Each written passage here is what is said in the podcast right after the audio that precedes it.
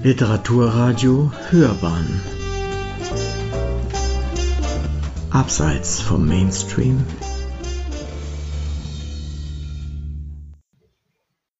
Ich habe Ihnen heute äh, einen Auszug rausgesucht aus den Stolpersteinen, erschienen im Band 5 dieser Reihe Kriminalistik aus Theorie und Praxis, beschäftigt sich hauptsächlich mit äh, Fehlern und ähm, Wortglaubereien, die die Aufklärung von Straftaten möglicherweise erschweren. Also seien Sie gespannt. Das Wort Rechtsmedizin gibt mir die Gelegenheit, näher auf diese Problematik einzugehen, auch deswegen, weil diesbezüglich eine Reihe von Unwahrheiten kursieren. Die innere Leichenschau, also Autopsie, Obduktion, Sektion dies sind übrigens synonyme Begriffe, ist immer dann erforderlich, wenn nach dem Ergebnis der äußeren Leichenschau oder aufgrund sonstiger Umstände und Hinweise ein Fremdverschulden am Tod des Verstorbenen in Betracht kommt und daher die Todesursache und oder der Todeszeitpunkt als Grundlage für die weiteren Ermittlungen festgestellt werden muss. Die Anordnung der Leichenöffnung obliegt grundsätzlich dem Gericht. Der Staatsanwalt ist nach dem Gesetzeswortlaut zur Anordnung nur dann befugt, wenn der Untersuchungserfolg durch eine Verzögerung gefährdet würde. Ein Polizist kann und vor allem darf eine Autopsie nicht anordnen. Es gibt allerdings eine Reihe von Fallgruppen, bei der eine Obduktion obligatorisch ist. Auch das sollte in den Kriminalromanen beachtet werden. Exemplarisch seien einige genannt. Verdacht eines Tötungsdeliktes, Wasser- oder Brandleichen, hier vor allen Dingen deshalb, um festzustellen, ob das Opfer vorher gelebt hat oder sich als Leiche dorthin verbracht wurde. Tod im Zusammenhang polizeilicher Maßnahmen, Tod während des Strafvollzugs oder sonstiger behördlicher Verwahrungsmaßnahmen, zweifelhafte Selbsttötung oder Verdacht eines ärztlichen Behandlungsfehlers. In seltenen Fällen kann auch eine Obduktion mit Nachfolgeuntersuchungen, Histologie, Blutalkohol, Toxikologie, eine Unterscheidung zwischen natürlichem und nicht natürlichem Tod nicht herbeiführen, was zweifellos eine weitere schlaflose Nacht für unseren Kommissar nach sich zieht. In diese Kategorie fallen nicht die Fälle, in denen im Anschluss an die Obduktion ein vorläufiges Gutachten erstellt und das Ergebnis weiterer Untersuchungen abgewartet werden muss. Häufig sind Todesart und Todesursache nicht zu klären, wenn durch Fäulnis, Verwesung oder Zerstückelung des Leichnams wesentliche Befunde verloren gegangen sind. Auch bei frischen Leichen ohne makroskopisch fassbare Organveränderungen kann die Feststellung der Todesursache und damit die Klassifikation der Todesart schwierig sein, wenn funktionale Abläufe wie zum Beispiel Herzrhythmusstörung oder ein epileptischer Anfall zum Tode geführt haben. Eine Kombination von natürlicher und unnatürlicher Todesart liegt dann vor, wenn konkurrierende Todesursachen zum Versterben beigetragen haben können. Zum Beispiel Verkehrsunfall mit schweren Verletzungen und unabhängig davon schwere innere Erkrankungen mit nicht ausschließbarer, allein todesursächlicher Bedeutung. Dazu ein Fallbeispiel, auch zur Veranschaulichung einer fehlerhaften Tatortarbeit. In einem Parkhaus wurde ein Autohändler tot aufgefunden. Es fanden sich bereits äußerlich erkennbare Gewalteinwirkungen gegen den Kopf, die nach rechtsmedizinischer Beurteilung jedoch nicht tödlich waren. Im Verlauf der Obduktion wurden schließlich Anzeichen einer erheblichen Herzerkrankung festgestellt, die geeignet erschien, den Tod als Folge der traumatischen Einwirkung in Verbindung mit dem vorgeschädigten Organ zu erklären. Eine toxikologische Untersuchung wurde daher von der Staatsanwaltschaft nur zu einem beschränkten Umfang für erforderlich gehalten. Erst zu einem späteren Zeitpunkt stellte sich aufgrund der Angaben des inzwischen gefassten Tatverdächtigen heraus, dass dieser das Opfer mit Hilfe eines in Chloroform getränkten Lappens betäubt hatte. Eine Analyse von Blut, Lunge, Hirngewebe führte schließlich zur Feststellung einer mit dem Leben nicht mehr vereinbaren Chloroformkonzentration. Die nicht tödlichen Hiebe mittels eines Baseballschlägers waren der Betäubung vorausgegangen. Nachträglich stellte sich heraus, dass am Tatort ein Staubtuch asserviert worden war, das jedoch aus nicht mehr nachvollziehbaren Gründen das kriminaltechnische Labor niemals erreicht hatte. Diesbezüglich gibt es also für die Autoren genügend Spielraum, um den Spannungsbogen aufrechtzuerhalten. An dieser Stelle ist es angebracht, eine Zeitreise zu unternehmen. Eine Reise zu einem Zeitpunkt, zu dem die Kriminalpolizei noch nicht einmal davon ausgehen konnte, jemals eingreifen zu müssen. Stellen wir uns also die Frage, wie es abläuft, wenn ein Toter entdeckt wird ist es in der Regel nicht so, dass es unbeteiligte Laien sind? Erschrecken diese nicht, zumindest im ersten Moment, selbst dann, wenn Oma oder Opa selbst schon auf den Tod gewartet haben? Ist es der Moment, wo sich natürlicher Tod und Verbrechen Adieu sagen, je nachdem, wie die Entdecker und die dann involvierten Personen handeln? Zwei mögliche Szenarien sollen diese Problematik vertiefen. Es ist mitten in der Nacht, als der geliebte Opa seinen letzten Atemzug tätigt. Traurig versammelt sich die im Haus anwesende Familie am Sterbebett, die letzte Waschung wird vollzogen und der Leichnam in den schwarzen Anzug gesteckt. Schließlich soll Opa auch aufgebahrt eine gute Figur machen. Da der Hausarzt seine Praxis erst um 8 Uhr öffnet, reicht dort ein Anruf ein paar Minuten vorher. Der besagte Hausarzt kennt Opa seit vielen Jahren, weiß, dass er schon mehrmals dem Sensemann begegnet ist. Die eigentlich vorgeschriebene ärztliche Leichenschau inklusive völliges Entkleiden des Leichnams hält er für nicht zwingend notwendig. Hinzu kommt die Tatsache, dass die Leichenstarre inzwischen eingesetzt hat und ein Entkleiden nur möglich wäre, wenn er den kostbaren schwarzen Anzug zerschneiden würde. Der Hausarzt attestiert auf dem Totenschein die natürliche Todesart und gibt den Leichnam zur Bestattung frei. Hätte der Hausarzt die Leichenschau korrekt vorgenommen, wäre ihm vielleicht der kleine Einstich auf der linken Brustseite unterhalb der fünften Rippe aufgefallen, ein Einstich mit einer feinen Klinge direkt in den Herzbeutel. Es muss nicht das Stilett sein, das Opa getötet hat. Auch eine sogenannte weiche Bedeckung, also die Verhinderung der Atmung durch Bedeckung der Atmungsöffnungen mittels eines Kissens, ist bei einer ordnungsgemäß durchgeführten ärztlichen Leichenschau leicht feststellbar. Stauungsblutungen am Augeninnenlid wären in diesem Fall eindeutige Hinweise. Ist das nun der perfekte Mord? Stellen wir uns eine andere, nicht undenkbare Situation vor.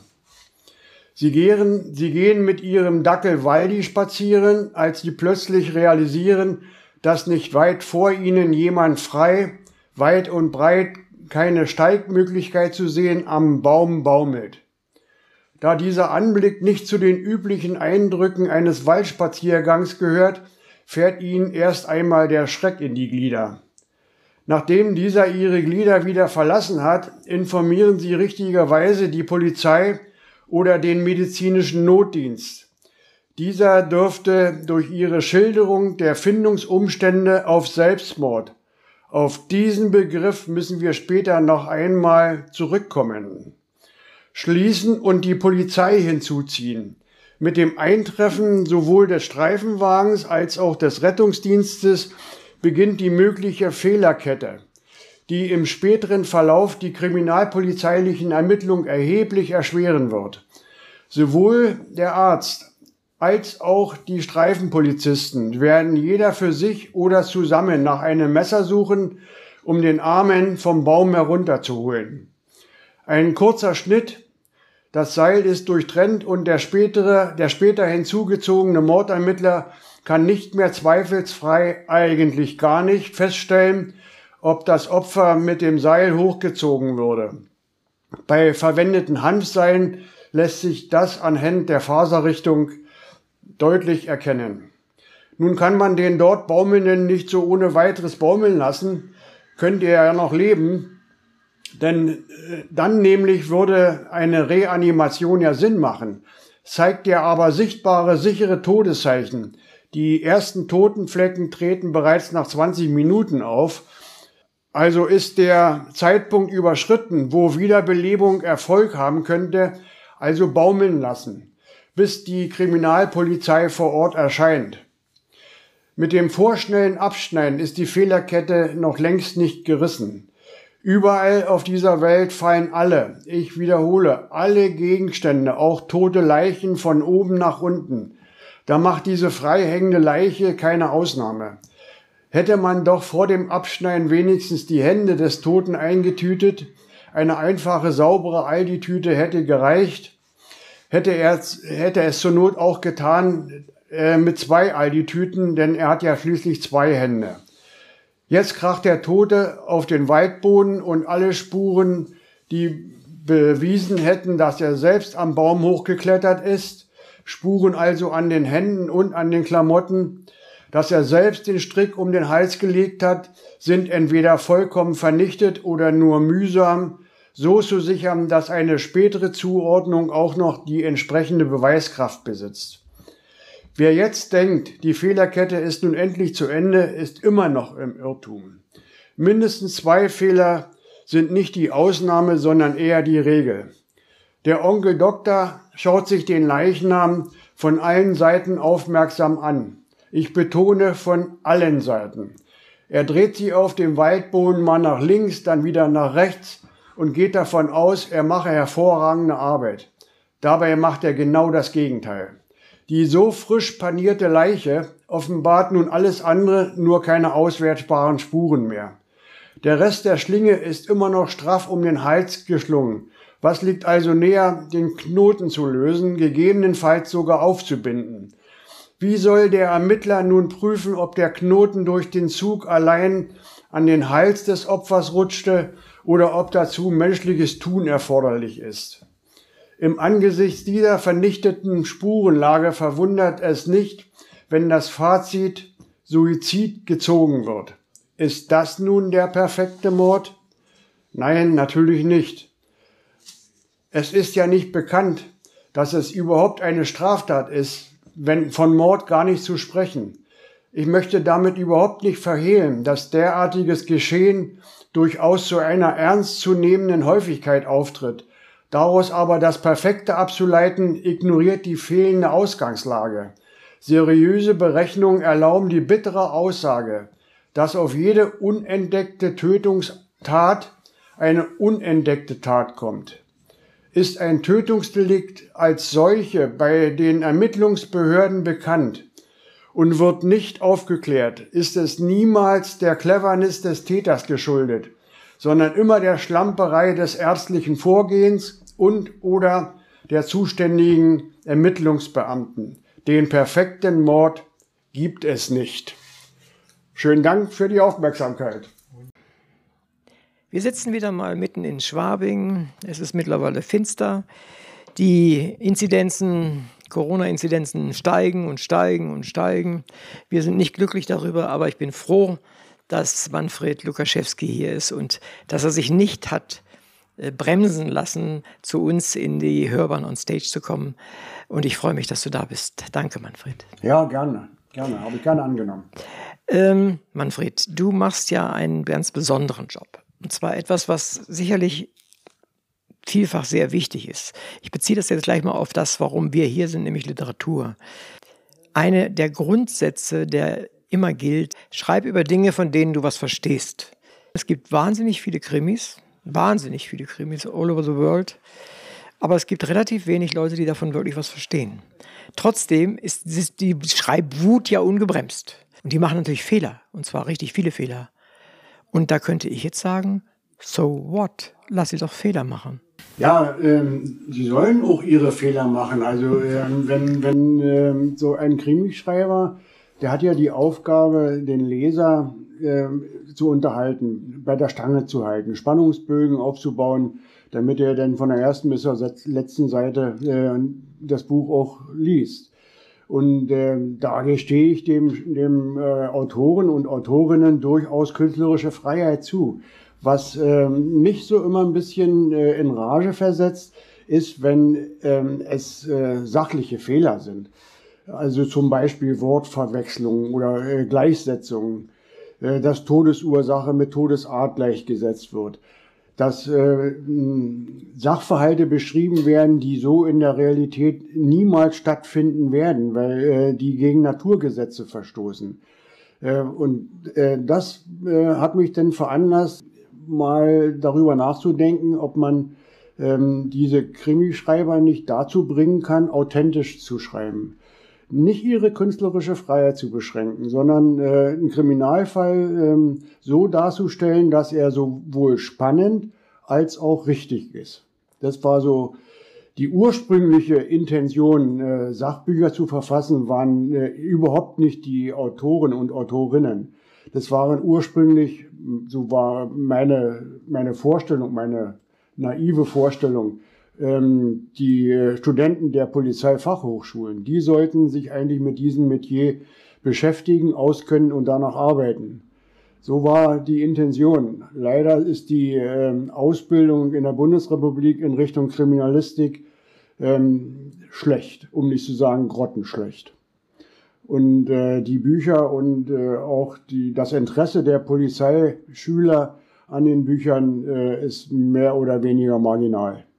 Ich meine, als Naturwissenschaftler bin ich natürlich nicht begeistert, wenn irgendetwas gegen die Naturgesetze verstößt. Also das finden, täte mir auch sehr ja. weh, täte mir auch sehr weh.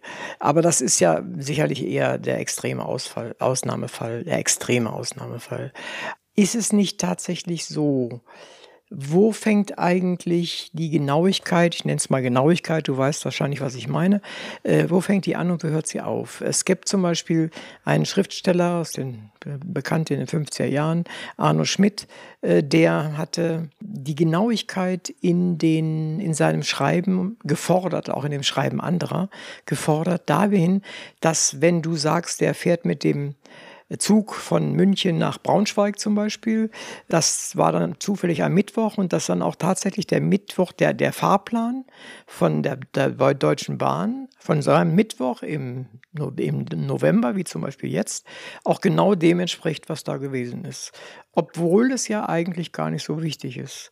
Aber wenn der sagt, er ist um 17 Uhr losgefahren, dann muss da auch ein Zug gefahren sein, nach Arno Schmidt. Das ist auch eine Art von Genauigkeit. Ja, ich verstehe. Wo, wo fängt das an, wo hört das auf? Also ähm, so penibel, um nicht zu sagen, so äh, korinttenkackerig bin ich, bin ich äh, in, in diesem äh, Bezug eigentlich nicht. Äh, aber ähm, die Genauigkeit beginnt bei mir, wenn Sachverhalte geschildert werden, die so einfach nicht stattfinden können. Also ob der Zug nur am Mittwoch fährt oder am Donnerstag wäre für mich persönlich nicht so wichtig, das zu mokieren. Aber wenn zum Beispiel jemand sich mit einer mit einer Waffe äh, in den Kopf schießt und äh, dieserjenige sofort verstirbt und dann im Nachhinein ähm, der Autor über äh, zwei Seiten äh, die riesige Blutlache beschreibt, dann ist das einfach ein Ding der Unmöglichkeit, weil äh, das sofort verstorbene Opfer nicht mehr blutet. Da kommen zwei, drei Tropfen und nicht eine riesige Blutlache.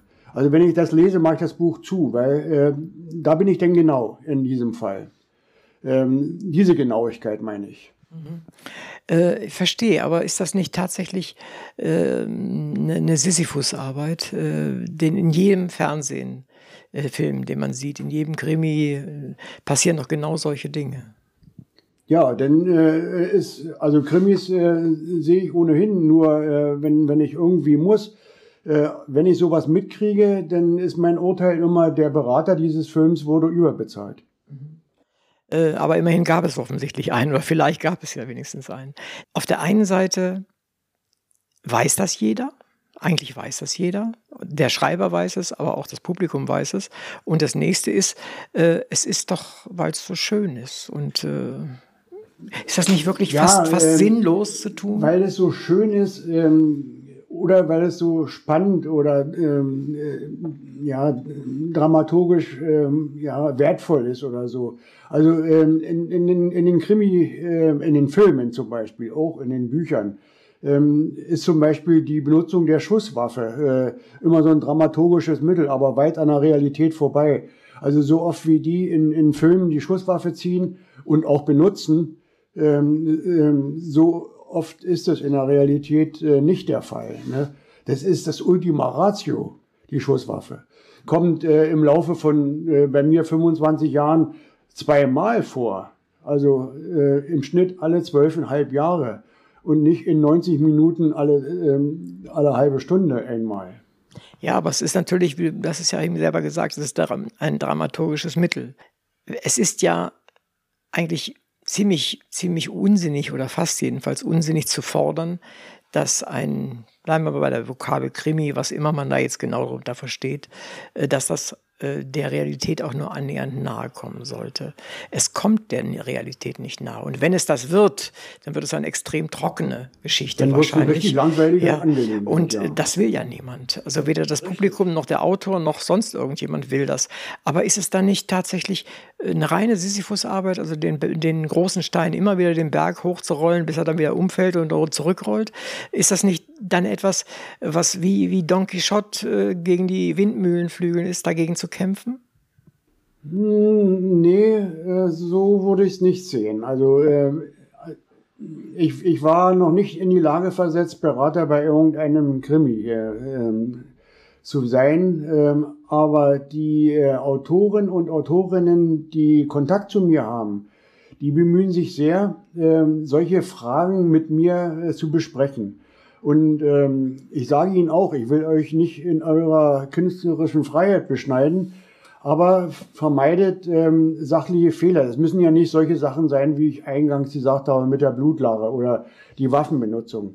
Es, ähm, ähm, wenn zum Beispiel im Film gesagt wird, ähm, ich verhafte Sie wegen Mordes an, äh, solche, das sind schwere Fehler, weil äh, erstens ähm, kann er nicht verhaften, wenn er keinen Haftbefehl hat. Das, in der Regel ist das eine vorläufige Festnahme. Und äh, zweitens, ob es ein Mord ist, entscheidet doch nicht der Polizist, entscheidet doch immer erst ein Gericht nach einem rechtskräftigen Urteil. Das sind schwere Fehler, die nach meinem Erachten nicht vorkommen dürfen. Und da ist der Berater da, dem entgegenzuwirken. Oder wenn Durchsuchungsbeschluss und Durchsuchungsbefehl verwechselt wird. Oder Pathologe und Rechtsmediziner. Das sind äh, äh, Fehler, die mit einer ganz, ganz einfachen Recherche ausgemerzt werden können. Eine einzige Frage. Und schon ist es, ähm, ist das als Fehler nicht mehr vorhanden. Also dann sehe ich das eher so oder verstehe ich das eher so, dass deine Bemühungen dahin gehen, die, die einfachen Fehler zu vermeiden, also diese offensichtlichen äh, Unklarheiten zu vermeiden, die einfach auch gar nichts so sehr ändern. Ob ich nun sage, das ist eine einstmalige Festnahme oder wie, wie du es gesagt hast, äh, oder, oder es ist jetzt, ich verhafte sie, ist letztendlich ja eigentlich nicht wichtig. Es ist wichtig, dass dieser Vorgang als solcher richtig beschrieben ist, einigermaßen richtig beschrieben Ja, ist. ja. Aus deiner Sicht ist das, äh, ist Es, das es sind ja nicht nur diese, diese einfachen Fehler, so wie du jetzt äh, das definiert hast, es sind ja auch teilweise ähm, ähm, schwerere Fehler. Also wenn im Buch geschrieben steht, dass ähm, die Leiche äh, durch den Arzt nicht untersucht werden kann, ähm, weil die Leichenstarre voll ausgeprägt ist äh, und drei Seiten vorher steht, äh, dass die Leiche, äh, also dass der Tod vor, vor ungefähr einer Woche eingetreten ist, dann ist das einfach schlichtweg Unsinn, weil die Leichenstarre nach einer Woche schon, schon längst wieder weg ist. Also wenn du jetzt zum Beispiel mal auf die Straße gehen würdest, hier mitten in Schwabing sind ganz viele Studenten, also nicht die dümmsten Menschen, die auf der Straße rumlaufen, die haben alle schon was gelernt. So, und äh, wenn du die jetzt fragen würdest, äh, wie sieht denn das eigentlich aus in deutschen Gerichten? Äh, wie funktioniert das da eigentlich? Du hast ja diesen Beispiel gehabt, den Opa umgebracht zu haben. Ne? Wie funktioniert das jetzt vor Gericht?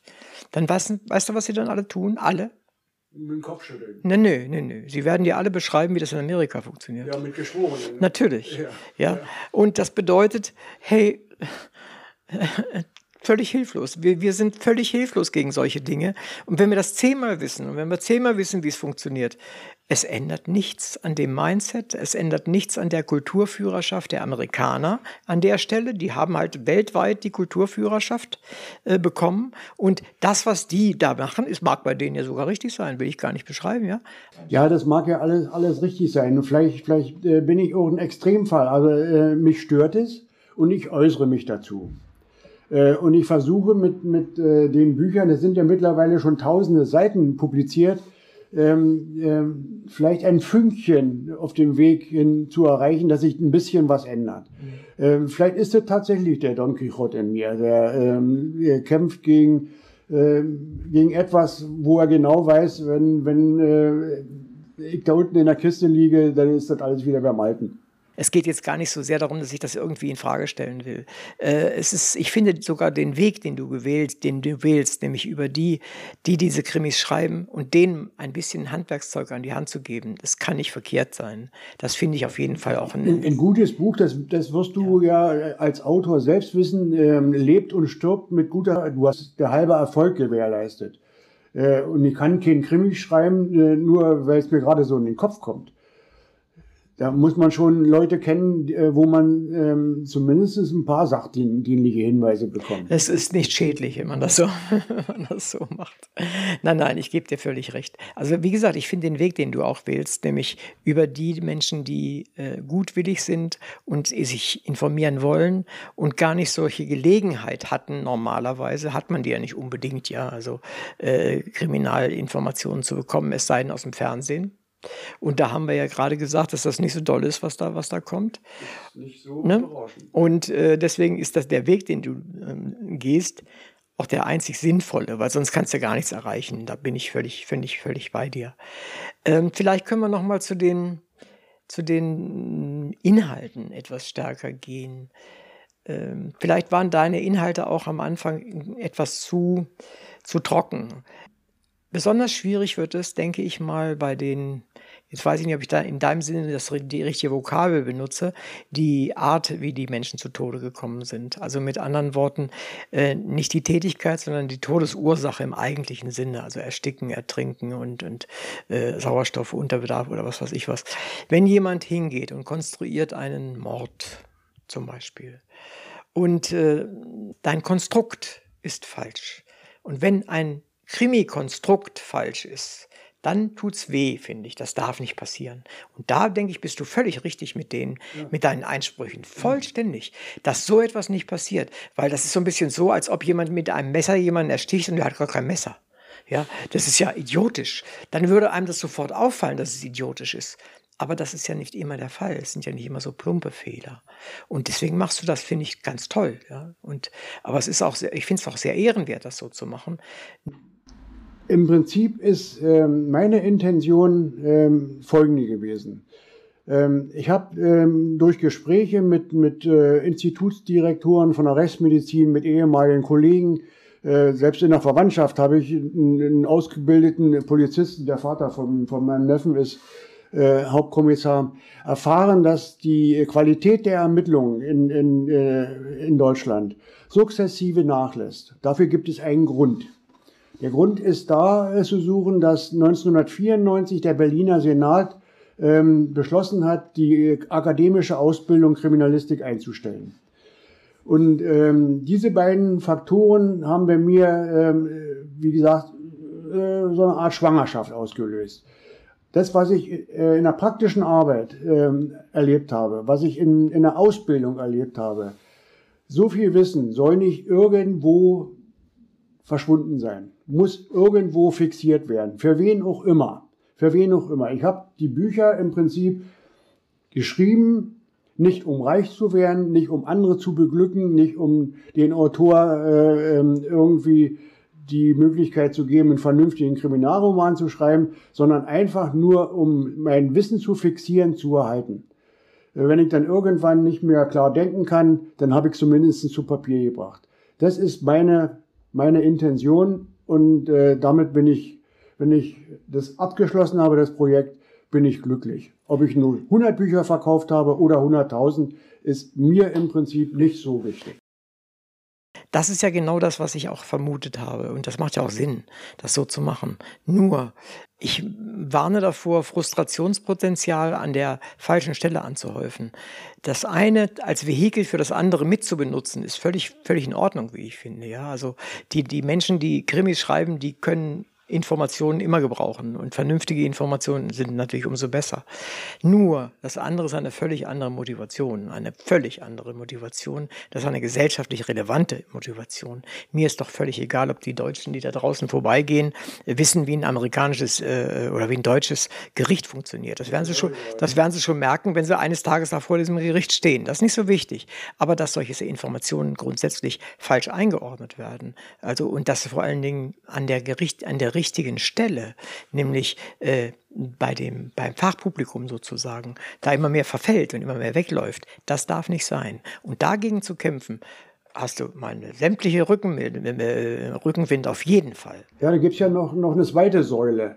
Äh, das ist ja nicht nur damit äh, geschehen, dass, dass die Bücher publiziert werden.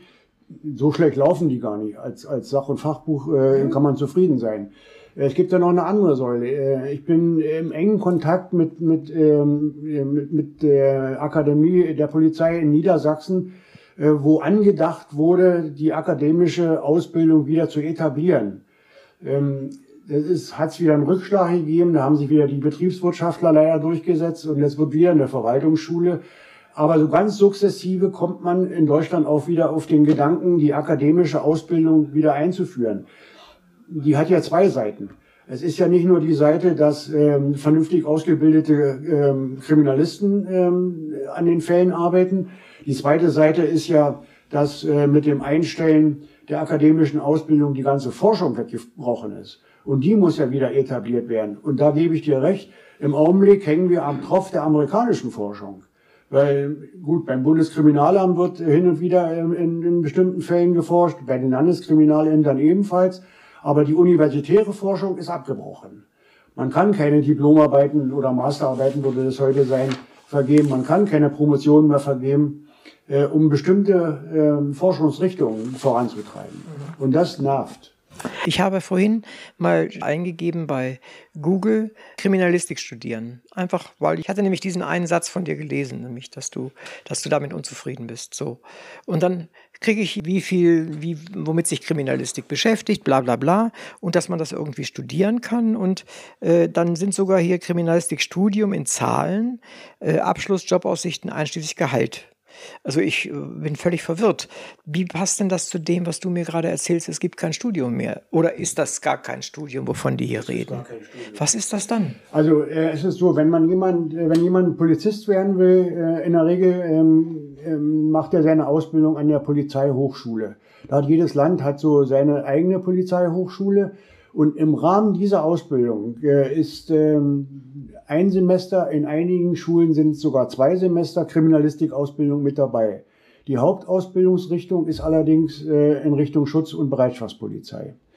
Und äh, die werden in der Regel auch dort eingesetzt. Ganz, ganz wenige gelingt es sofort von dieser Schule bei der Kriminalpolizei zu beginnen. Eine direkte kriminalistische Ausbildung, also eine akademische Ausbildung, nur Kriminalistik, gibt's in Deutschland nicht. Punkt. Warum fehlt uns dann da was? Was, was ist der Unterschied zwischen dem, was du gerade beschrieben hast, der, der, der normalen Ausbildung sozusagen und zwischen der akademischen Ausbildung als Kriminalist? Weil äh, die äh, Ausbildung an den äh, Polizeifachhochschulen bezieht sich im Prinzip auf ich sag's mal ein bisschen salopp, auswendig lernen von bestimmten wichtigen Definitionen. Was ist eine Spur? Äh, wer macht, äh, wer stellt den Totenschein aus? Bla bla bla. Also äh, nix. Äh, was fehlt, ist zum Beispiel komplett der praktische Bezug. Die akademische äh, Ausbildung Kriminalistik dauert erstmal acht Semester. Also äh, ich sehe schon, äh, da ist ein Wort unterstrichen, das wird ausgebildet in, in Deutschland und zwar die Kriminologie. Ja, Kriminologie hat mit Kriminalistik überhaupt nichts zu tun. Das ist nur der Wortstamm, der da gleich ist. Mhm. Äh, Kriminologie sind die Ursachen und Auswirkungen, äh, die aus der Gesellschaft und auf die Gesellschaft wirken. Kriminalistik ist ähm, die Lehre von den Möglichkeiten der Aufklärung von Straftaten. Und da gehört äh, viel, viel mehr dazu. Ich kann ja mal ganz kurz aufzählen. Ähm, das sind ähm, Grundlagenfächer wie zum Beispiel die allgemeine Theorie und Methodologie. Dazu gehört, ähm, dass man ähm, Bescheid weiß über, was ist eine Identifikation, was sind Versionen, was ist eine Rekonstruktion, was ist ein Experiment. Ähm, dann kommt dazu äh, die, der ganz große Bereich Kriminaltaktik, das heißt Vernehmungslehre, Observation, Beschlagnahme, Durchsuchung, solche Sachen. Dann kommt der Riesenbereich dazu Kriminaltechnik angefangen bei der Daktyloskopie, Fotografie, die forensische Chemie, die forensische Biologie, Trassologie, Signalimentslehre, Dokumentenuntersuchung, Schriftexpertise, äh, Materialuntersuchung, Brandfeststellung. Dann kommt hinzu die forensischen Fächer. Forensische Psychologie, die forensische Psychologie, die forensische Medizin. Das Ganze dauert acht Semester. Wenn man einen Allgemeinmediziner fragt, wie lange hast denn du Rechtsmedizin-Ausbildung in deinem Medizinstudium hat, sagt er ein Semester. Ich hatte bei Otto Prokop fünf als Kriminalist. Fünf Semester Rechtsmedizin. Also ähm, da bin ich dem äh, normalen Mediziner ähm, durchaus ebenbürtig, wenn nicht sogar überlegen. Ja, das will ich gar nicht bestreiten. Also wie gesagt, ich habe äh, insbesondere in, im medizinischen Bereich gerade auch, äh, habe ich viel zu tun gehabt mit Leipzig zum Beispiel, äh, die dort äh, recht gute, gute äh, Institute hatten und da habe ich dann früher auch mit drin gearbeitet als Biologe. Ja. Äh, dazu kommt der, der praktische Bezug. Wir haben in der Kriminaltechnik und auch in der, in der Rechtsmedizin haben wir praktisch gearbeitet. Wir haben jede Spur einzeln sichern können. Das können wir heute noch. Ich habe es gerade im Rahmen der Crime Cruise nach vielen Jahren wieder äh, daktyloskopiert. Das ist wie Fahrradfahren. Man kann es halt noch, auch nach vielen, vielen Jahren. Verstehe. Ne? Und äh, wir äh, haben äh, Autopsien erlebt äh, im Studium. Wir haben äh, im Studium in einer Kriminalstelle arbeiten müssen über mehrere Wochen, um den praktischen Bezug herzustellen. Das fehlt jetzt alles. Wie wird denn das begründet, dass es das nicht mehr gibt hier? Und vor allen Dingen, wie macht das die Schweiz? Wie machen das, äh, macht es England? Warum, warum, machen wir das anders oder machen die das anders? Ja, die machen das ganz anders. Äh, Deutschland ist das einzige hochentwickelte Industrieland, das diese Ausbildung nicht mehr hat. Was ja, äh, die Begründung damals vom Berliner Senat, seltsamerweise äh, gilt die für ganz Deutschland, äh, das kann ich mir auch nicht erklären, war einfach, weil kein Bedarf. Es ist kein Bedarf an an akademisch ausgebildeten Kriminalisten da. Jetzt, äh, was ich so in den Gesprächen mit, äh, mit Rektoren von Polizeihochschulen oder auch in der Akademie in Nienburg ähm, immer wieder höre, ist, dass einfach ähm, die ähm, Landeshaushalte die finanziellen Mittel dafür äh, äh, nicht, nicht. Ich könnte dir jetzt äh, keine logische Begründung liefern, warum im, in Deutschland das nicht gemacht wird. Könnte das sein, weil man bei der Zusammenlegung von Ost und West an dieser Stelle äh, einfach in Häkchen äh, akademische äh, Titel geerbt hätte, die man in Deutschland, in, im, Westdeutschland nicht gehabt hat. Und man dachte, das wollen wir lieber gar nicht erst anfangen. Wäre das vielleicht so eine Altlast, die die Leute so vor sich hertragen? Also so habe ich es hab nicht gespürt. So habe ich es nicht gespürt. Und, und äh, mein Diplomkriminalist äh, wurde mir bestätigt. Wurde bestätigt. Wurde ah, okay. mir bestätigt. Das ja. ist ja auch nicht selbstverständlich mit jedem ja. Abschluss natürlich. Nein, nein, der wurde mir bestätigt äh, und, und äh, also diesbezüglich äh, glaube ich nicht an, an irgendwelche äh, ideologisierten Vorurteile.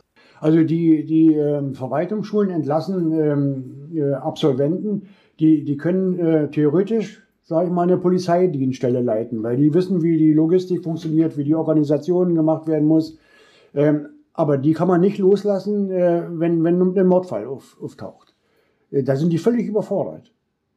Die sind nicht in der Lage, einen komplexen äh, Tathergang mit allen Versionen, mit, mit den Auswertungen der Spuren und so weiter äh, zu bearbeiten. Das, das können die nicht. Das ist so, als, als würde man jemanden in einen Jumbojet setzen und äh, sagen, landet das Ding mal. Tatsächlich. Ja. Hätte ich jetzt nicht erwartet. Äh, dann wird mir äh, nicht bange um die Mörder in Deutschland, weil dann werden die ja nicht erwischt, weil die einfach die Ermittlungsbehörden immer, immer nicht schwerer. gut genug sind. Ähm, äh, ohne jetzt ins Detail zu gehen, ähm, ich hatte vor kurzem das Vergnügen, äh, eine, eine ähm, Mordakte mir durchsehen äh, zu können, ähm, mit dem Ziel, eventuell eine Wiederaufnahme anzustreben.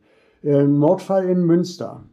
Die war so schlecht, so schlecht. Hätte ein Mitarbeiter meiner Kommission mir das so vorgelegt, hätte er ein, ein, ein Dienstvergehensverfahren an, an Hals gekriegt. Das war sowas von grottenschlecht, äh, dass man ähm, äh, nur mit dem Kopf schütteln hätte können.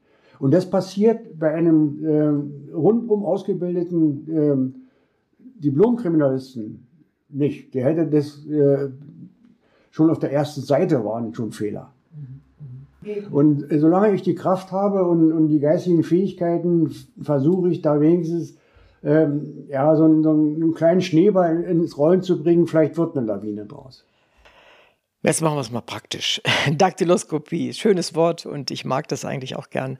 Aber sind wir da nicht mit unserem Wissenszuwachs, unserem möglichen Wissenszuwachs mal am Ende?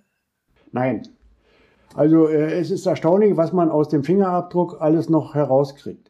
Also äh, nehmen wir mal den Fall an, du hinterlässt irgendwo einen Fingerabdruck, ich sichere den äh, und untersuche den und du bist ähm, äh, zufälligerweise Vegetarier, dann kann ich das anhand des Fingerabdrucks feststellen. Weil dort äh, atomar Chlorophyll nachweisbar ist. Aus der Papillarlinienspur, die muss ja durch irgendetwas erzeugt worden. Wasser, Aminosäuren, Salzen. Und innerhalb dieser äh, Lösung befindet sich Chlorophyll. Und das kann ich nachweisen. Schon klar. Wenn, wenn ich jetzt am Tatort arbeite, Spuren suche, dann ähm, bilde ich mir eine Version zum Beispiel darüber, wie ist der potenzielle Täter an den Tatort gekommen, wo könnte er eventuell Spuren hinterlassen haben, unter anderem auch eine Daktispur. Und die äh, sichere ich. Die sichere ich, ich gucke mir vorher an den Untergrund, damit ich ungefähr entscheiden kann, mit, welcher, mit welchen Mitteln oder mit welcher Methode sichere ich den. Da ist überhaupt noch nichts, dieser Vergleich über einen optischen Sensor oder so sondern ich sichere den zum Beispiel äh, mit äh, Rußpulver. Zum Beispiel, ja. So, und dann äh, kann ich den zum Kriminaltechnischen Institut schicken. Die äh, würden den äh, abfotografieren und würden diese Fotografie optisch prüfen lassen, gibt es äh, Übereinstimmung mit jemandem, der schon mal erkennungsdienstlich genau, behandelt das, wurde. Genau.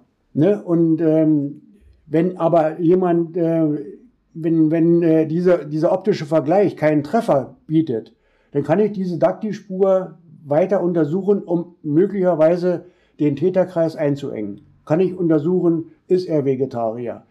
Ja, also äh, die Spur wird untersucht mit bestimmten physikalischen oder chemischen Mitteln dann in Kriminaltechnik. Der wird analysiert und, und da stelle ich dann die Inhaltsstoffe dieser daktyloskopischen Spur. Jetzt verstehe ich das. Und wenn der zufällig fest. Raucher war, dann weiß ich, dass ich da diese, bestimmten Dinge finde. Ja, oder wenn du äh, Vegetarier bist äh, oder sowas. So. Gut, aber das ist ja nun kein so Riesenfortschritt, oder?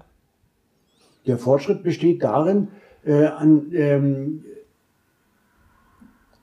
es ist immer, nur ein, immer ein, wieder ein, neue Mittel und Methoden zu äh, entwickeln, äh, um, um Fingerabdrücke auch an den unmöglichsten Stellen äh, sichtbar Verstehe zu machen. Verstehe ich, aber es ist ja kein echter Aus, kein, kein echtes Indiz in dem Sinne. Es ist ja maximal ein Ausschlusskriterien, aber auch kein, kein absolutes. Es ist kein, kein eindeutiges.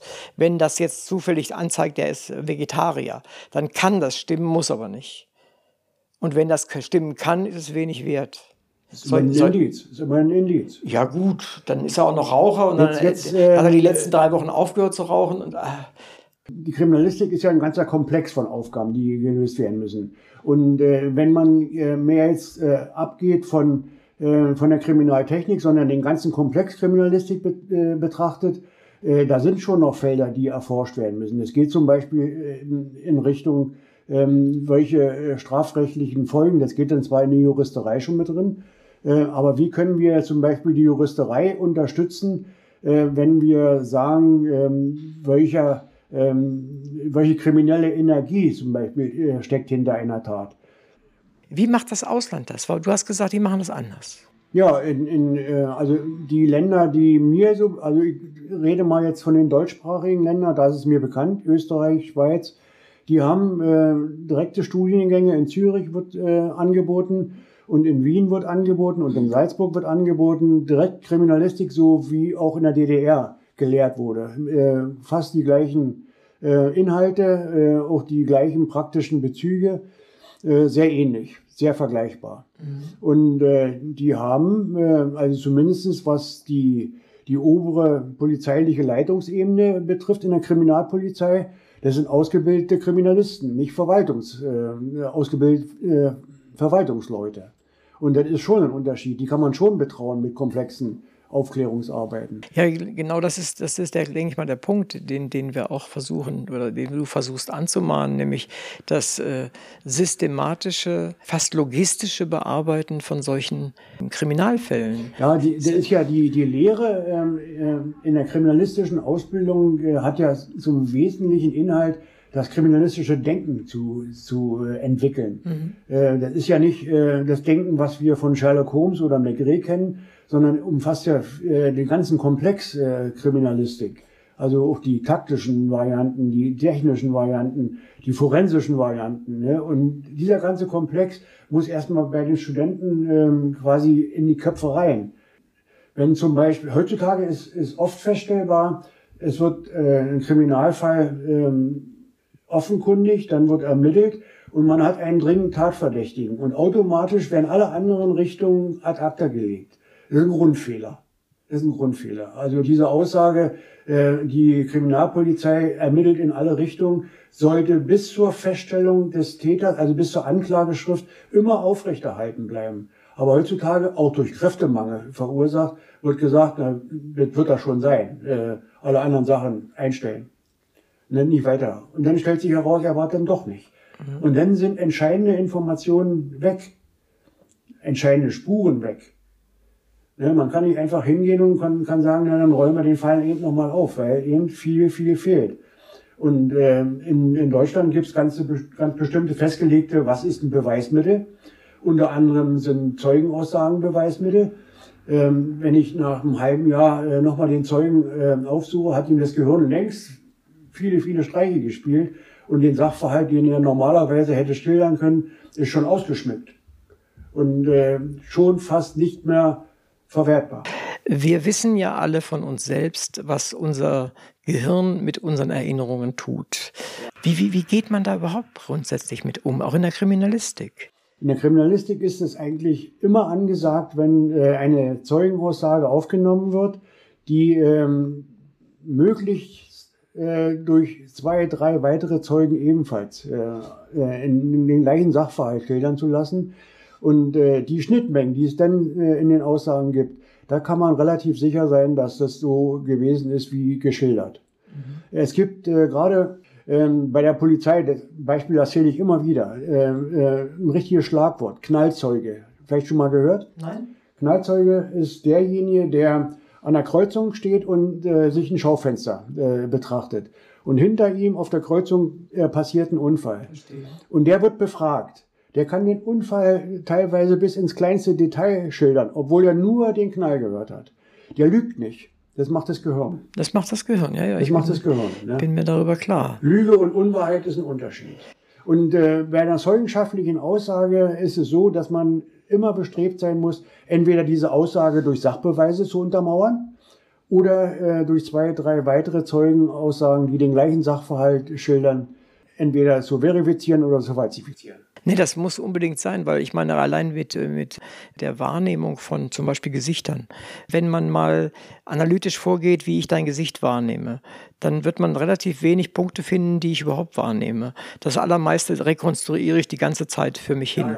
Äh, das heißt, ich sehe dein Gesicht eigentlich gar nicht, sondern ich, mein Gehirn sammelt sich so ein paar Sachen da raus und, und den Rest konstruiert es. Da muss man aufpassen, gerade wenn man zum Beispiel äh, dieses berühmte Phantombild äh, erstellen lässt je intensiver gefragt wird, desto mehr äh, fabuliert äh, der Befragte dazu.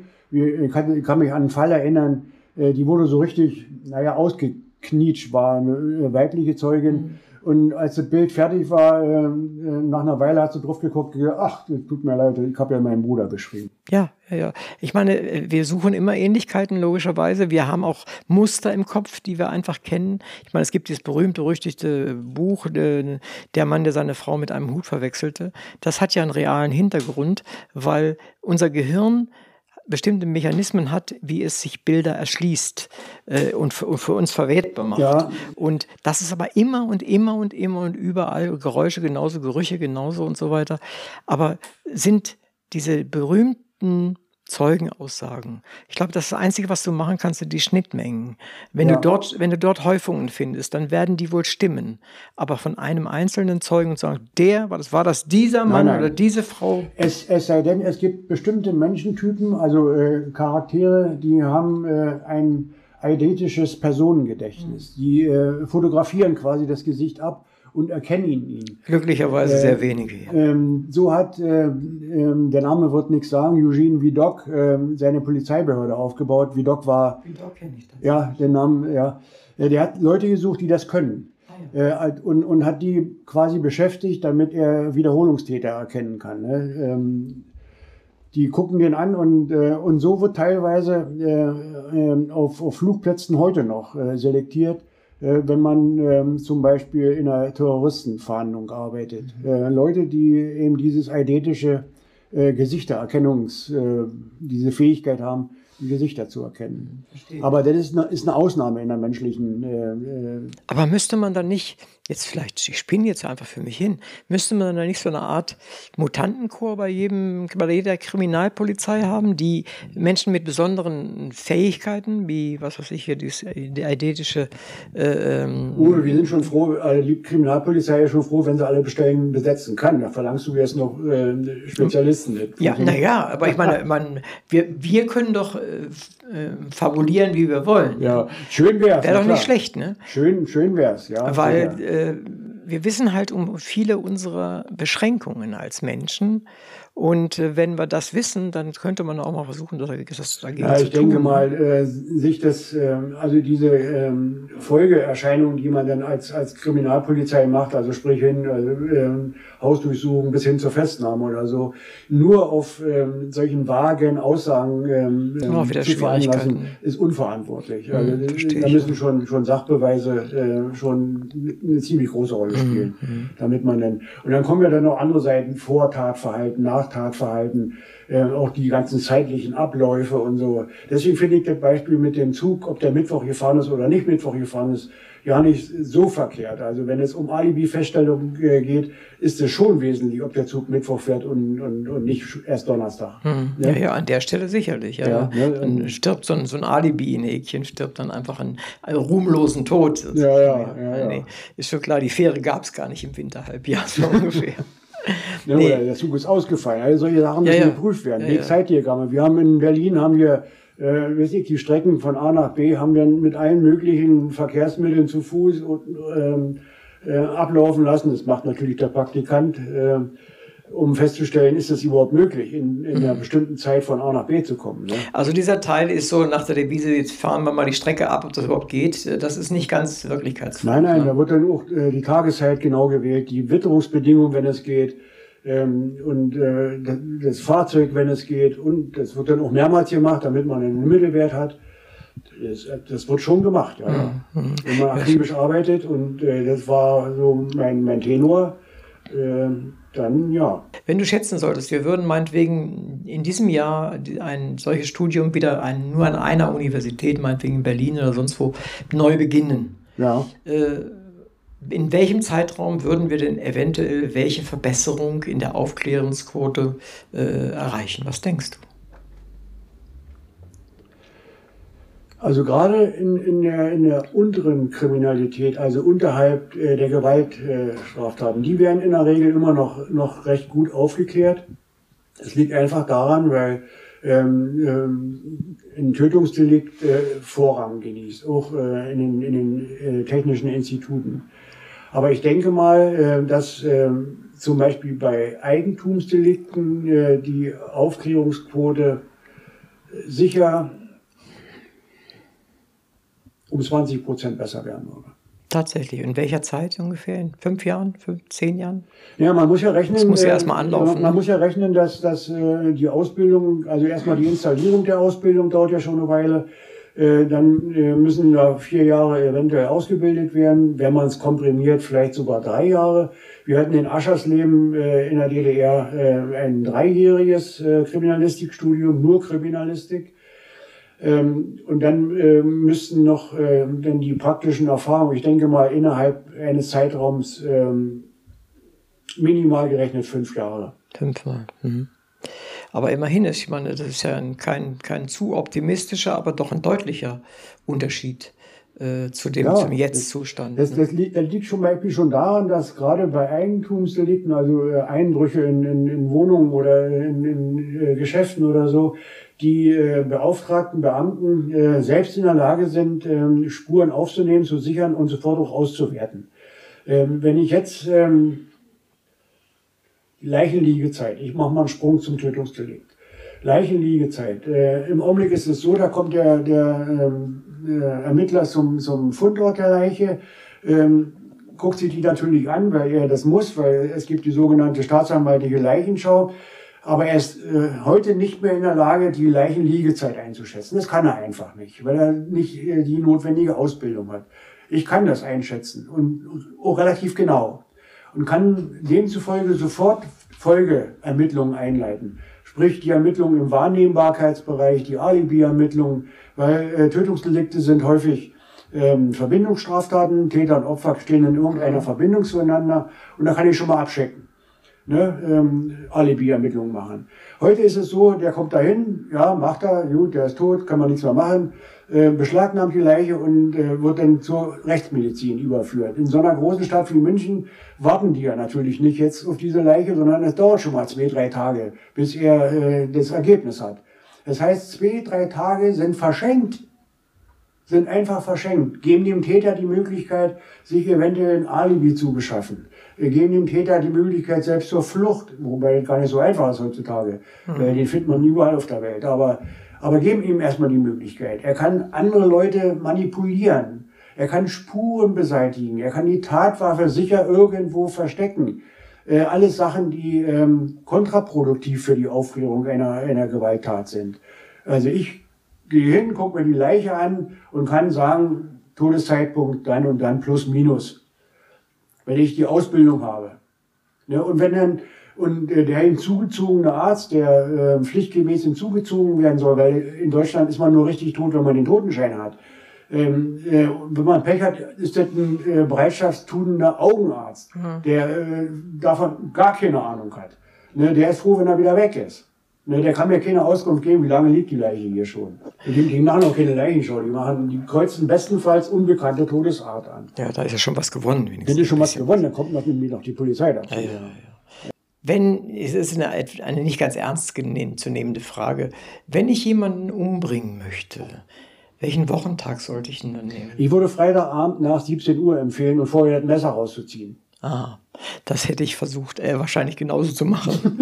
Weil das ist, und da ist das nicht traurig, dass doch unsere Gesellschaft so voraussehbar ist. Ja, ja. Das ist doch eigentlich, ist doch eigentlich traurig. Aber naja, es war auch nicht ganz ernst gemeint. Nein, aber ähm, wo hast du deine größten Erfolge bei den Menschen, die Krimis, im weitesten Sinne Krimis schreiben? Wo, wo geht bei den meisten Menschen so ein Seifensieder auf, wo du siehst, das, was du gerade erklärst, das war jetzt ein wichtiger Baustein? Also äh, ich denke mal, die größten Erfolge habe ich äh, ähm, darin, wenn, wenn Autoren äh, die, die Abläufe einer Ermittlung komprimiert darstellen können ähm, und dann auch äh, mit dem richtigen äh, Termini versehen. Also äh, der erste Angriff, der, dann die äh, Ermittlung im Wahrnehmbarkeitsbereich, die Alibi-Ermittlung, möglicherweise noch das Initiieren einer, einer Rekonstruktion, das Überstellen an die Gerichtsmedizin, die Beschlagnahme und dass man äh, Wohnungen mit einem Beschluss durchsucht. Also diese Folgehandlungen, dass die richtig benannt und beschrieben werden. Die müssen das nicht ausbauen. Also äh, ich werde hin und wieder mal gefragt, warum schreibst denn du keinen Kriminalroman? Äh, wenn ich denn genau so akribisch schreiben würde, wie das abläuft, und äh, zum Schluss würde dann doch wieder ein Sachbuch draus werden. Letztendlich geht es ja darum, wo, man, wo du Erfolge äh, erzielst am, am, am stärksten, wenn du Dinge äh, an, an, an Informationen rüberbringst. Du hast gesagt, schon die Zusammenhänge einfach mal einmal komplett zu verstehen, bringt etwas. Aber so ein einzelner Punkt, wo der immer falsch verstanden wird, gibt es da irgendwas, was sich da immer wiederholt, was die meisten, meisten Menschen völlig falsch im Kopf haben? Was ich versuche, ähm, in, in Filmen sieht man es oft, da ist es ein dramaturgisches Mittel, da muss man ein Auge zukneifen, aber in Büchern sollte man, kann man es vermeiden durch, durch einfache äh, Sachen, äh, ist diese, diese Pärchenbildung äh, bei, bei einer Mordaufklärung, dass immer die gleichen äh, Leute zusammenarbeiten. Mhm. Das ist äh, in der Realität nicht so. Also das wird aber immer wieder gerne genommen. Natürlich bietet diese Konstellation dramaturgische äh, Möglichkeiten. Die verstehen sich, die lieben sich, die hassen sich, äh, der eine kann den anderen nicht leiden und so weiter. Ja, schon, aber also so einen, so einen, so einen richtigen Aufhänger, wo ich sagen würde, das passiert immer, immer wieder. Fällt mir jetzt so ad hoc nichts Müssen wir ja auch keinen konstruieren. Wenn, wenn kein solcher existiert, ist, ist ja, ist ja nicht so verkehrt. Äh, hast du denn insgesamt äh, Hoffnung, dass das Qualität, dass die Qualität der ja, der Krimischreiber, so wie du sie in die Finger kriegst mit deinen Büchern oder auch mit deinen Kursen oder mit deinen Gesprächen, auch nennenswert oder für dich angenehm verbessert wird? Also äh, die Autorinnen und Autoren, die mich konsultieren, ja. Schön. Das ist, ist ganz wichtig, wenn du, wenn du merkst, dass man immer nur gegen gegen Windmühlenflügel ankämpft. Nein, das macht da ja keinen Sinn. Eindruck, die meinen das wirklich ernst und die setzen das auch die um, wenn wir uns darüber unterhalten. Ja. Das ist so ein bisschen so, als ob genau die gleichen Leute dann auch mal so in, in, äh, in Kurs in der Pathologie gehen oder sowas, die sich das einfach auch mal, mal antun, die, ja. Re die Realität antun. Ja, sozusagen. diesen Rat gebe ich auch immer, wenn ihr die Möglichkeit habt ja. und eine Rechtsmedizin ist bei euch in der Nähe oder im großen Krankenhaus, wie meine auch eine Pathologie, hm. guckt euch mal eine Autopsie an. Äh, wird hin und wieder doch dann genehmigt. Hm. Macht es das ist gar nicht so schlimm, wie ihr euch das vorstellt. Ja, ja, ich nicht. Ja, man muss ja nicht unbedingt äh, zur ersten Autopsie gehen, wenn jetzt eine Leiche ist, die drei Wochen bei Sommertemperatur nein, rumgelegen nein, nein, nein, ist schon, Aber es ist so Anschauungsunterricht, das, das kann nicht Ja, das ist der schaden. praktische Bezug der. Und äh, wir haben äh, viele Wochen in, in einer Revierkriminalstelle arbeiten müssen im, im, im Zuge des Studiums.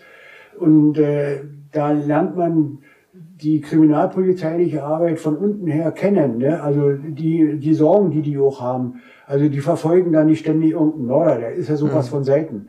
Äh, die verfolgen äh, Kellerdiebe, die sie nie kriegen, äh, wo das Erfolgserlebnis ausbleibt, die, die Frust schieben, weil sie wieder einen Fall haben, den sie nicht aufklären können und, und, und. Ne? Ähm, und da lernt man aber auch das Handwerkliche, das Handwerkliche, mhm. Tatortarbeit, das Protokoll dazu, die Fotografien, die dazugehören diese einzelnen Schritte, dass ähm, so ein Absolvent einer äh, Polizeifachhochschule ist nicht in der Lage, äh, ein vernünftiges Tatortprotokoll zu schreiben. Ja, das, das darf, ja nicht. das darf nicht sein, natürlich. Irgendjemand muss es können und das sollte auch gemacht werden, natürlich. Ja. Ne? Also insofern ist deine Arbeit da sicherlich sehr wichtig. Und äh, du hast vorhin an, kurz angedeutet, es tut sich einiges äh, in der Richtung, als ob sich das die Bundesrepublik das vielleicht hier und da doch nochmal ja. überlegen würde. Ist das wirklich realistisch oder? Ja, es sind, sind einige äh, Gedankengänge, äh, nicht nur in Nienburg. Äh, es wird mit großer Wahrscheinlichkeit im Frühjahrssemester im Raum Brandenburg eine, eine Privatuniversität, die hat diese Zulassung, eröffnen, ähm, einen Studiengang Kriminalistik.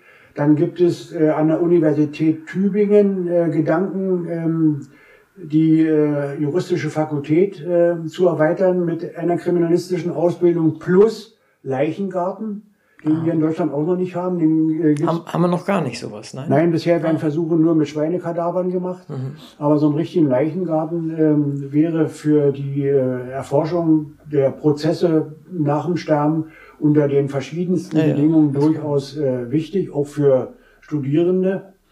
Äh, das ist in Tübingen angedacht. Bisher ist es immer daran gescheitert, dass ähm, die, die Nachbarschaft das abgelehnt hat. Naja, ich meine, schön, schön ist es natürlich nicht, das ist völlig klar. Ist, aber äh, in Tübingen ist es wohl jetzt so weit, dass äh, das wohl ähm, genehmigt wurde und ähm, ich denke mal, dass auch im nächsten Jahr dort dann äh, eventuell was passiert. Mehr ist mir jetzt im Moment noch nicht bekannt. Mhm. Ich bin gespannt. Also ist, ich fände es auf jeden Fall sinnvoll, von der, vom theoretischen Überbau her fände ich das sicherlich sehr wichtig. Naja, äh, du erwähntest jetzt gerade den, den, erstmal den theoretischen Überbau und dann fehlt ja noch äh, der gesetzliche Überbau. Mhm. Ähm, es ist so, dass äh, in, in Deutschland äh, jedes Land äh, ein eigenes äh, Polizeigesetz hat und völlig falsche Vorstellungen von, von der polizeilichen Struktur existieren. Äh, da muss auch mal ein bisschen aufgeräumt werden. Also es müssen nach meinem Dafürhalten äh, einheitliche Informationen und Weisungswege geschaffen werden. Viele denken, das Bundeskriminalamt ist zum Beispiel dem Landeskriminalamt gegenüber weisungsbefugt. Sind sie ja überhaupt nicht. Die haben gar nichts zu sagen im Land. Mhm. Und das muss meines Erachtens, um äh, eine schnellere und effektivere Aufklärung zu gewährleisten, muss das geändert werden. Dazu braucht, die, äh, braucht das Land ein einheitliches Polizeigesetz und nicht in jedem Land ein anderes. Also der Föderalismus ist uns auch an der Stelle ziemlich im Weg an vielen, vielen Stellen. Ganz tüchtig im Weg, ja. ja, ja. Ganz tüchtig. Meine, Weil Informationen äh, einfach nur bis zur Landesgrenze reichen und nicht weiter. Hm. Ja, und das ist eigentlich, ich meine, man merkt es ja auch mit, mit, mit Europa und Deutschland und, und was weiß ich was, das funktioniert ja auch alles nicht so richtig. Ne? Ganz schlecht, sage ich mal, ganz schlecht. Ja, aber jeder hockt auf seinen Daten und meint, sie sind die Einzigen und ja, und es ist ein Riesenaufwand, äh, Daten aus einem anderen Bundesland äh, so zu kriegen, ähm, dass man die auch dann ähm, richtig verwerten kann. Mhm. Man kriegt dann nur stückweise. Also die Kollegen, die ich noch kenne, die noch aktiv sind, äh, die sind nur am Klagen. Sind mhm. nur am Klagen. Ja. Vielleicht nehmen wir nochmal den neuesten ja, im Prinzip jedenfalls den neuesten Bereich der Kriminalistik, nämlich Cyberkriminalität. Ist ja nun auch nicht mehr so ganz neu alles, aber nichtsdestotrotz keine Ahnung, aber ist es der neueste. Ja, aber das gab es ja, ist ja nur der, der, Punkt, nach dem ich jetzt fragen wollte, auch, äh, hast du keine Ahnung, verstehe ich. Äh, wurde auch zu der Zeit, als du es gelernt hast und auch die ersten Bücher geschrieben hast, wurde es nicht gelehrt und gab Nein. es das praktisch noch nicht. Nein. Nichtsdestotrotz ist das ja ein, ein wichtiger Teil und da wird ja enorm viel Geld vernichtet bei diesen Bereichen. Und die Aufklärungsquote ist ja wohl auch ziemlich übel, wie ich das so verstehe. Ähm, das wäre aber auch ein ganz, ganz wichtiger Punkt, den mit aufzunehmen in ein solches neues Studium. Ja, ne? äh, aber dann hast du ein Information, Informatikstudium gleich mit am Hals. Ne? Wäre ein Punkt, äh, aber wenn man denn äh, überlegt, dass die äh, IT-Spezialisten, die richtigen IT-Spezialisten in der freien Wirtschaft 100.000 im Jahr verdienen ja. und, und bei der Polizei, naja, reden wir nicht drüber, äh, dann weißt du, ähm, was da bei der Polizei denn noch ankommt. Die Dringlichkeit ist gegeben. Also äh, ich, ich würde, äh, wenn ich was zu sagen hätte beim Militär, ich würde überhaupt keine Atombombe mehr bauen. Ich würde einen IT-Spezialisten äh, IT einstellen, der in Amerika den Strom abstellt. Hm.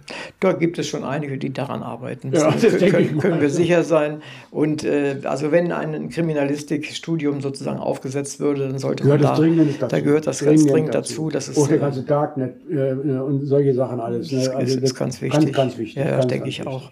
Ich habe eine Menge gelernt, eine Menge verstanden und äh, ich finde, das, was du machst, ist in, in, doppelter Hinsicht extrem wichtig, nämlich einmal, was die Kriminalistik als solches angeht. Äh, ich meine, es kann uns nur helfen, wenn äh, Kriminalfälle aufgeklärt werden, dann haben wir da Hoffnung auf äh, weniger Kriminalfälle, so ist das eine. Und das zweite ist, dass wir Literatur angeboten bekommen oder auch Filme angeboten bekommen, die, über denen einem nicht gleich immer, immer die Zähne ausfallen vor lauter Un Unsinnigkeiten und was weiß ich was. Ja. Also insofern ist deine Arbeit da sicherlich A sinnvoll, B auch gut untergebracht und es braucht eine Menge Idealismus, um das äh, auch zu tun. Und äh, solchen Menschen, die von nichts was wissen, aber immer viel fragen, so wie mir heute, immer die richtigen Antworten zu geben. Ich habe ja, ich hab ja Unterstützung, ich bin ja nicht Alleinkämpfer. Also fängt ja damit an, dass ich einen Haufen Leute noch äh, habe, die, die glücklicherweise die gleiche Meinung haben. Und dann gibt es noch eine ganze Menge Leute, die mir dann auch äh, privat den Rücken frei halten. Vorneweg meine Frau. Vielen herzlichen Dank, äh, Manfred. Es war sehr erhellend für mich. Ich habe wirklich viel gelernt und äh, ich habe auch wirklich äh, einige Fragen gehabt, die mich äh, auch umgetrieben haben, weil ich sie einfach so gar nicht in den Griff kriegte. Und jetzt habe ich sie aber dank deiner Erläuterungen deutlicher in den Griff bekommen. Meine Damen und Herren, wir haben jetzt die ganze Zeit zugehört. Manfred Lukaschewski hat gesprochen über das, was er am besten weiß, am besten kennt, nämlich Kriminalistik und wie man sie a in die Literatur bringt und b wie man sie vielleicht auch mal in Universitäten bringen sollte. Das wäre mein Wunsch, dass ich das noch erlebe, dass die universitäre Ausbildung wieder losgeht. Manfred, ich drücke die Daumen und ich danke, dass du hier bist. Ich lebe ja noch 50 Jahre. Ja, super. Dankeschön.